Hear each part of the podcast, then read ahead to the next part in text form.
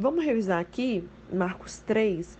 Jesus mais uma vez ele é confrontado por seus oponentes que estão ansiosos ali por encontrar alguma base para acusar ele. Cristo ignora o desafio e cura um homem com a mão mirrada. Com isso ele declarou entender corretamente que a lei que lei alguma dada por Deus impede que você pratique o bem a uma pessoa necessitada né? Ele fala o que é, é o que é, o que é lícito, é praticar o bem ou o mal. Então ele traz o entendimento correto sobre a lei, que lei alguma dada por Deus vai te impedir de praticar o bem a uma pessoa necessitada, né? Que após seu quinto conflito, Jesus ele deixa a área ali onde ele estava ensinando, mas ele é seguido, né, pelos que ansiavam por cura. E após Jesus ter oficialmente escolhido ali os doze discípulos, uma delegação de especialistas em legislação bíblica apareceu ali e foi argumentar né, que o poder de Cristo ali, teoricamente, segundo eles, viria de Satanás. E aí Jesus ridiculariza esse argumento, né? mas anuncia que a blasfêmia, a blasfêmia do grupo contra o Espírito Santo revela uma atitude intransigente que irá condenar todos os membros de uma maneira categórica ao deparar com sua família, ansiosa e preocupada ali atrás de Jesus, né? Jesus ele faz uma pausa aos seus ouvintes e passa a se identificar com uma nova família que Deus está formando, os que fazem a vontade de Deus. Então, aqueles que são da família de Deus fazem a vontade de Deus. Né? No verso 3, 2, aliás, a gente vê sobre devia, mas não podia. É significativo o fato de que os inimigos de Jesus sabiam que ele podia curar se assim o desejasse. Para ter fé em Jesus, não basta apenas conhecê-lo, é preciso se submeter a ele. Vou nem falar nada sobre isso, tá? No verso 4, ele vai falar sobre fazer o bem no sábado. Há três interpretações tradicionais sobre a intenção de Jesus. Primeiro, o ser humano deve estar preocupado em aliviar o sofrimento alheio, ok? Então você deve se preocupar em, em aliviar o sofrimento alheio. Segundo, a vontade de Deus é melhor expressa na cura e não no planejamento de matar como fizeram os fariseus, né? Jesus está determinado a destruir diariamente as obras malignas de Satanás. Entendido corretamente, nenhum mandamento de Deus nos impede de fazer o bem aos outros e de fazer as suas necessidades prementes. No verso 5, ele vai falar de ira e angústia. Os oponentes de Jesus não se importavam com a adoração nem com o aleijado estavam na sinagoga com o objetivo de descobrir uma maneira ali de atacar Jesus, que ficou irado, profundamente angustiado com isso. Que discernimento os tempos dos verbos gregos proporcionam, né? A ira aqui está no ariosto, aoristo, desculpa. Considerando esta emoção como um ponto no tempo e no momento. A angústia, ela no caso, ela estava no presente, visto que esta emoção é algo contínuo e penetrante. É, nós podemos ficar momentaneamente irados com os que rejeitam a Cristo e optam pelo pecado em vez da justiça. Então é normal. Sabe quando te dá assim uma ira de você ver uma situação como essa? Nós podemos ficar momentaneamente irados, né? Contudo, nossa emoção dominante deve ser de angústia diante do impacto dessa escolha. Isso tem que tem que ser profundo, tem que ser contínuo. Não é uma coisa que te dá uma ira naquele momento, passa, fica, nossa, não acredito, tal, e se esquece e não adiantou nada. Não, isso tem que, tem que realmente doer no seu coração, sabe? No verso 11 e 12 ele vai falar sobre testemunhar a Jesus. Somente um pecador salvo pode realmente saber quem é Jesus ou contar aos outros o que Cristo pode fazer por eles. No verso 14 ele vai falar de apóstolo. A palavra grega significa alguém enviado numa missão como mensageiro. A palavra serve como um termo técnico a identificar os doze homens que Jesus escolheu para segui-lo durante os anos do seu ministério terreno e dirigir a igreja após a sua ressurreição. Esse uso especial é extensivo, né? A gente já viu sobre isso, é, sobre esses doze apóstolos do Cordeiro, mas ele se estende e alcança Paulo em Atos e nas epístolas. No entanto, o termo apóstolo também é sempre empregado de maneira ampla. Em Atos e nas epístolas, onde parece ser usado por aqueles que tinham um ministério evangelístico itinerante ali, né? Ou seja, os missionários. A gente vê isso também lá em Atos 14, em Romanos 16, 1 Coríntios 16, 7, 1 Coríntios 12, 28, 2 Coríntios 11, 13, enfim. A gente vê usando essa expressão também. No verso 21 ele fala sobre cuidado, cuidado. A palavra grega é keatesai, que significa prender. O verso 21, deixa eu ver o que ele fala desse cuidado aqui.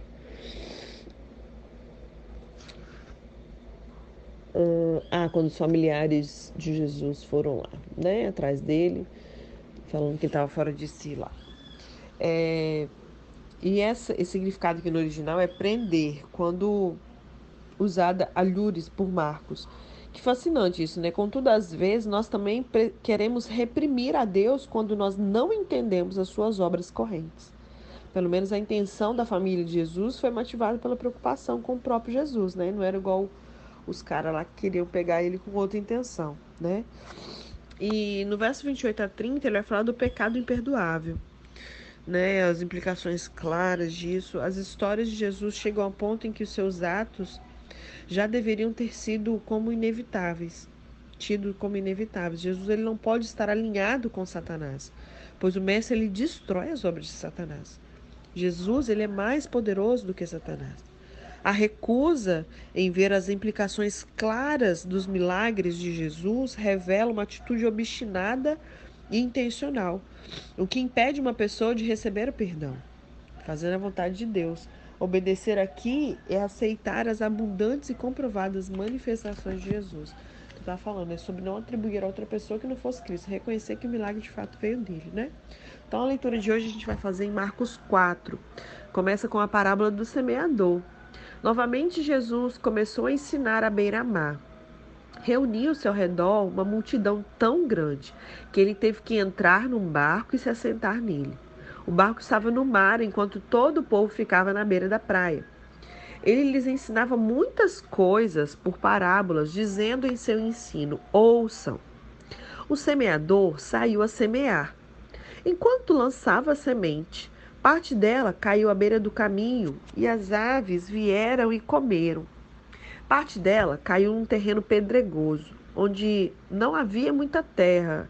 Logo brotou porque a terra não era profunda. Mas quando saiu o sol, as plantas se queimaram e secaram porque não tinham raiz. Outra parte caiu entre espinhos que cresceram e sufocaram as plantas, de forma que ela não deu fruto. Outra ainda caiu em boa terra, germinou, cresceu e deu uma boa colheita, a 30, 60 e até 100 por um.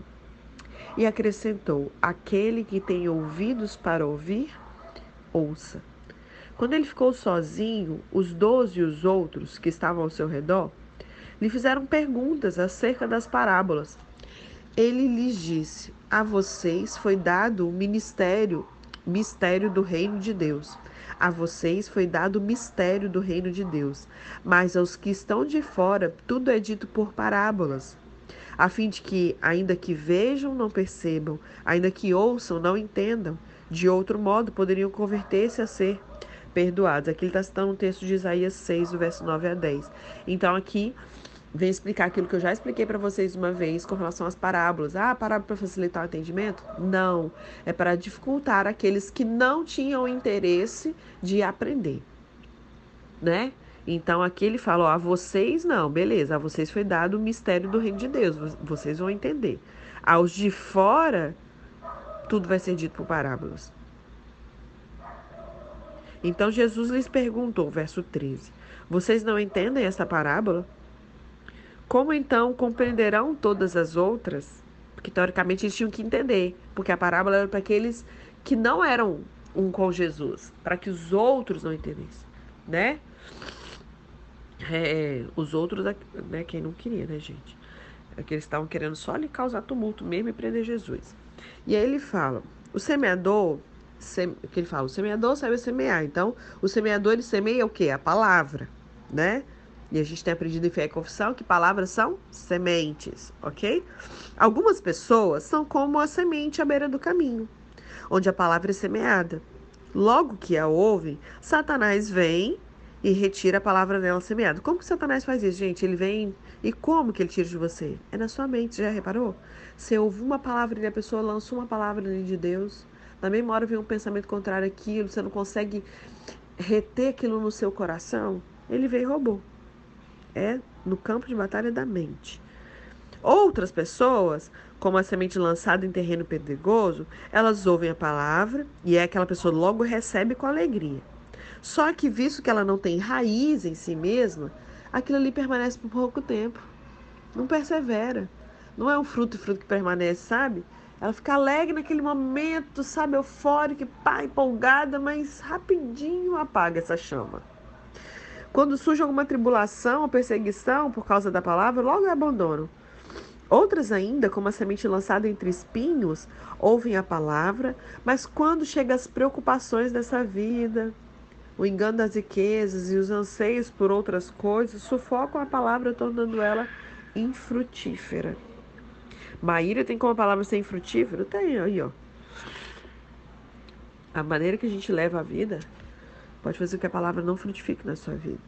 Outras pessoas são como a semente lançada em boa terra como é que é para você boa terra? Você ouve a palavra, aceita e dá uma colheita de 30, 60 e até 100 por um. Então essa é a parábola do semeador. Ele vai falar no verso 21 sobre a candeia. Ele lhes disse: Quem traz quem é que traz uma candeia para ela ser colocada debaixo de uma vasilha ou de uma cama? Acaso não a coloca num lugar apropriado? Porque não há nada oculto senão para ser revelado, e nada escondido senão para ser trazido à luz. Se alguém tem ouvidos para ouvir, ouça. Parece até que a gente está lendo Apocalipse, né? Olha só. Considere atentamente o que vocês estão ouvindo. Ou seja, ele está falando aqui sobre diligência novamente. Considerem atentamente o que vocês estão ouvindo, continuou ele. Com a medida com que medirem, vocês serão medidos e ainda mais lhes acrescentarão. A quem tiver, mais lhe será dado. Quem não tiver, até o que tem lhe será tirado. E ele vai prosseguir dizendo na parábola da semente: o reino de Deus é semelhante a um homem que lança a semente sobre a terra. Noite e dia, estando ele dormindo ou acordado, a semente germina e cresce, embora ele não saiba como. A gente estudou esse texto aqui, né? Em fé e confissão. A terra por si própria produz o grão. Primeiro o talo, depois a espiga, e então o grão cheio na espiga. Logo que o grão fica maduro, o homem lhe passa a foice porque chegou a colheita. E novamente ele disse, ele vai falar do, da parábola do grão de mostarda. Com quem, com que comparemos o reino de Deus? Que parábola usaremos para descrever o reino de Deus? É como um grão de mostarda que é a menor semente que se planta na terra. A palavra diz que a menor semente que se planta na terra é o grão de mostarda.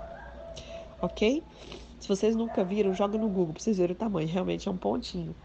No entanto, olha só. Uma vez plantado, cresce e se torna uma das maiores plantas com ramos tão grandes que as aves do céu podem abrigar-se à sua sombra. Assim temos que ser nós, né? Somos bem pequenininhas, sabe? Se a gente for comparar a grandiosidade do Senhor, mas quando a gente é plantada, somos enraizadas, isso vai, se cres vai crescer e nós vamos tornar uma árvore grande, com ramos tão grandes que as pessoas podem se abrigar à sua sombra, pessoas vão poder desfrutar da sua vida. Elas vão ser alimentadas dos seus frutos, vão poder descansar à sua sombra. Você vai ter recurso, não é para você ser rica, é para você suprir aos outros, para pessoas com necessidades você poder socorrer, né? E no verso 33 ele continuou: Como com muitas parábolas semelhantes, Jesus lhes anunciava a palavra, tanto quanto podiam receber. Não lhes dizia nada sem usar alguma parábola. Quando, porém, estava a sós com os discípulos, aqui ó, ele explicava tudo. Então, para todo mundo, ele estava ali por parábolas, mas quando ele se retirava com os seus, com os discípulos, ele explicava tudo. Lembra o que ele disse aqui no verso é, 11 para os discípulos, quando eles perguntaram ali acerca das parábolas? Jesus falou: A vocês foi dado o mistério do reino, mas os de fora, não. Ok? Então a gente vai parar por aqui. A gente não vai terminar o 4, o 4 ainda vai terminar sobre Jesus acalmando a tempestade. Isso vai ser um tema para a próxima leitura. Então eu vou ler até o verso 34 na versão a mensagem. Deixa eu ver se é separadinho. 34. Isso. Ai, Jesus, tô numa alergia sinistra hoje. Bora lá. A história da semente. Ele voltou a ensinar à beira da praia. A multidão que se formou em torno dele era tão grande que ele entrou num barco perto da praia e se assentou. Jesus usou o barco como um púlpito, enquanto o povo se acotovelava, né, perto da água. Ele ensinava por meio de histórias, muitas histórias. Ouçam, o que vocês acham? Um agricultor estava semeando. Enquanto ele fazia seu trabalho, algumas sementes caíram pelo caminho e as aves comeram. Outras caíram no meio de pedregulhos. Brotaram rapidamente, mas não aprofundaram as raízes. Quantas pessoas né, nós conhecemos que rapidamente ali elas brotam, sabe? Aquela pessoa que se converte logo, está florescendo, já está brotando, mas como não tem raiz, né? Não adianta nada. Não aprofundaram as raízes. Com o calor do sol, secaram tão rapidamente quanto haviam brotado. Da mesma maneira que elas vão ao céu, elas vão do inferno na mesma proporção, a mesma rapidez, né? Outras ainda caíram no meio das ervas daninhas. As sementes chegaram a brotar, mas foram sufocadas. Nenhuma sobreviveu. Por fim, algumas, porém, caíram em uma boa terra e floresceram, produzindo uma colheita que superou todas as expectativas. Vocês estão entendendo? Quando eles ficaram sozinhos, os que eram mais chegados a ele, além dos doze, além dos doze, pediram que ele explicasse a história. E Jesus disse: Vocês têm o privilégio de conhecer melhor o reino de Deus. Conhecem as suas verdades. Mas para aqueles que ainda não podem ver, tudo é dito por meio de histórias, de parábolas, a fim de guiá-los a discernimento mais profundos, entende? Não é que Jesus queria dificultar o entendimento, mas é um filtro porque tinha uma multidão. No meio da multidão tinha os fariseus, as pessoas que não estavam nem um pouco interessadas no reino de Deus, naquilo que Jesus estava pregando. Então é como se fosse uma peneira. Aquele que está ali mesmo, sabe, com sede, sedento, querendo mais, ele falou: não, esse ele vai ficar intrigado. Como assim uma semente semeador, semeado? O que, que esse homem está falando? E a pessoa iria querer ir mais profundo, ela não ia querer ficar no raso, ela ia querer, ela ia continuar seguindo ela não ia se dar por satisfeita, então ela ia precisar de um discernimento mais profundo. Então, é, é muito legal essa, essa versão aqui, porque ela traz ainda mais esclarecimento sobre isso, né? Então, ele falava tudo por meio de histórias a fim de guiá-los a discernimentos mais profundos. Essas pessoas são assim, seus olhos estão abertos, mas elas não veem nada. Seus ouvidos estão abertos, mas elas não entendem uma palavra. Recusam-se a voltar-se para Deus para receber perdão, né? E aí ele continuou: Entender o objetivo da história? Todas as minhas histórias, elas têm o mesmo propósito. O agricultor planta a palavra. Alguns são como semente que cai à beira do caminho. Assim que ouvem a palavra, Satanás arranca o que foi plantado neles. Outros são como a semente que cai no meio do pedregulho. Ouvem a palavra, recebem ali com grande entusiasmo, mas assim como a palavra não cria raízes, a emoção passa ou surge alguma dificuldade e aí não sobra nada. A semente lançada no meio das ervas daninhas é aquele, aquele que ouve a mensagem do reino, mas é vencido pelas preocupações, pela ilusão de manter o que tem e ganhar mais. A mensagem é sufocada e não sobra nada. A semente lançada na terra boa é a pessoa que ouve a palavra e a abraça, e a colheita ela supera todas as expectativas. A história é a respeito de um agricultor que foi semear. A semente era boa e em condições propícias brotaria. A semente caiu em quatro tipos de solos. Os diferentes tipos de solo repre representam diferentes tipos de ouvintes, né? Algumas sementes caíram pelo caminho. Os lotes onde se lançavam semente na terra de Israel eram bem diferentes dos nossos porque eram menores, separados dos seus vizinhos, não por uma cerca, mas por um caminho. Ok? Então vai imaginando a cena. Algumas sementes caíram naquela estrada pisada e não podiam penetrar o solo. Esse é o retrato de uma mente altamente corroída.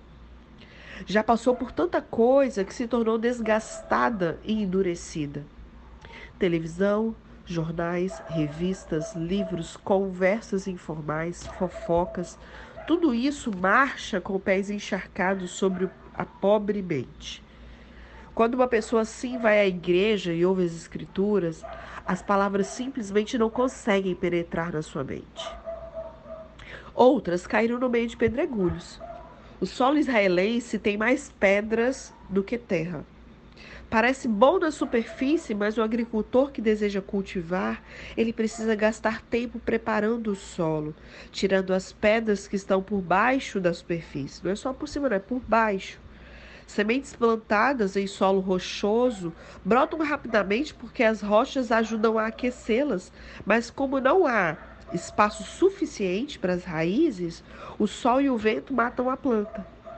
Essa é a descrição da mente indisciplinada. A mente que está contente com trivialidades religiosas, turismos éticos. Mas o que Deus nos diz não é algo fácil. A palavra de Deus nos fala do grandioso e eterno evento da nossa redenção. O ouvinte ele precisa se apegar a essa palavra seriamente para que ela aprofunde as raízes na sua vida. A gente estudou sobre enraizados, né? Sabemos bem sobre isso. Outras, elas caíram no meio das ervas daninhas. Nesse caso, não há nada de errado com o solo. É a presença das ervas daninhas que causam a dificuldade. A boa semente é literalmente estrangulada pelo crescimento das ervas daninhas. Isso acontece em qualquer jardim. O único remédio é capinar com cuidado. Esse é o quadro da mente que não tem discernimento. É a mente que recebe a palavra de Deus, mas recebe também outras palavras sem sabedoria. Algumas, porém, caíram em boa terra essa semente aprofunda as suas raízes e produz uma boa colheita. O solo não tem nenhum dos impedimentos anteriormente citados. Não é um solo batido, nenhum agricultor da vizinhança caminhou por ele, não é um solo rochoso, foi cuidadosamente preparado pelo agricultor de modo que há uma profundidade suficiente. Quem tem ouvidos ouça, há uma profundidade suficiente para suportar o sistema das raízes. Aleluia. Aleluia, Deus. Que eu e você nós possamos ter uma profundidade suficiente para a gente suportar o sistema das raízes, para que a gente possa suportar o que está por vir. Tudo que você viu até hoje, que você está muito maravilhada, não chegou a um terço daquilo que Deus quer. Não se contente com, com esse nível. Amém? Não é um solo cheio de ervas daninhas. Já foi limpo com a enxada, portanto, é livre de tudo que for inútil essa é a maneira de ouvir a palavra de Deus. A preparação do silêncio enquanto limpamos a mente do tráfico verbal do mundo. Há a preparação da disciplina enquanto treinamos a mente para meditar e assimilar as verdades que alcançam o significado supremo da nossa vida com Deus. Há o processo de discernimento enquanto ouvimos com o propósito de escutar as palavras de Deus, não permitindo que opiniões ou incoerências humanas a sufoquem. Devemos ouvir a palavra de Deus que nos é transmitida tanto do ponto de vista pessoal quanto comunitário. Devemos nos esforçar para ser a boa terra, de modo que a palavra de Deus, ao chegar à nossa vida, ela seja reproduzida centenas de vezes. Amém? E aí Jesus continuou: Alguém compra uma lâmpada para pôr debaixo do tanque ou debaixo da cama? O que se faz não é colocá-la ali numa prateleira? Nós não estamos guardando segredos, nós os estamos, estamos revelando. Não estamos escondendo nada, mas tornando público. Vocês estão entendendo? Ouçam bem o que eu estou dizendo. Fiquem atentos quando algum espertalhão ensinar que vocês podem vencer na vida por vocês mesmos. Ai, Jesus. Dar é o caminho, não ganhar. Você não tem que estar tá aí pensando o dia inteiro como é que você vai ganhar, resolver receber coisas, mas tem que estar tá pensando como é que você vai fazer para dar. Dar é o caminho, não ganhar. Generosidade produz generosidade. A avareza empobrece. Então Jesus disse: O reino de Deus é como sementes lançadas num campo por um homem. Ele vai dormir e esquece do que fez. A semente brota e cresce, mas ele nem imagina como é que isso aconteceu. A terra dá conta de tudo, sem a ajuda dele. Primeiro o caule, depois a espiga e por fim o grão. Quando o grão está maduro, ele o colhe. É o tempo da colheita. Como podemos descrever o reino de Deus? Que ilustração podemos usar? É como a semente de mostarda. Assim é o reino. É uma das menores sementes, mas uma vez plantada, germina e cresce tanto que os pássaros fazem ninhos em seus ramos e abrigam-se à sua sombra. Com outras histórias semelhantes, ele apresentava sua mensagem ao povo, aplicando às histórias a experiência e compreensão deles. Ele sempre contava uma história. Quando estava sozinho com seus discípulos, ele explicava tudinho, desfazendo esse emaranhado, né? Esse monte de bagunça que ficava na mente deles. E todos os nós eram desatados. Amém? Nossa, que leitura gostosa, meu Deus, quanto ensino, né?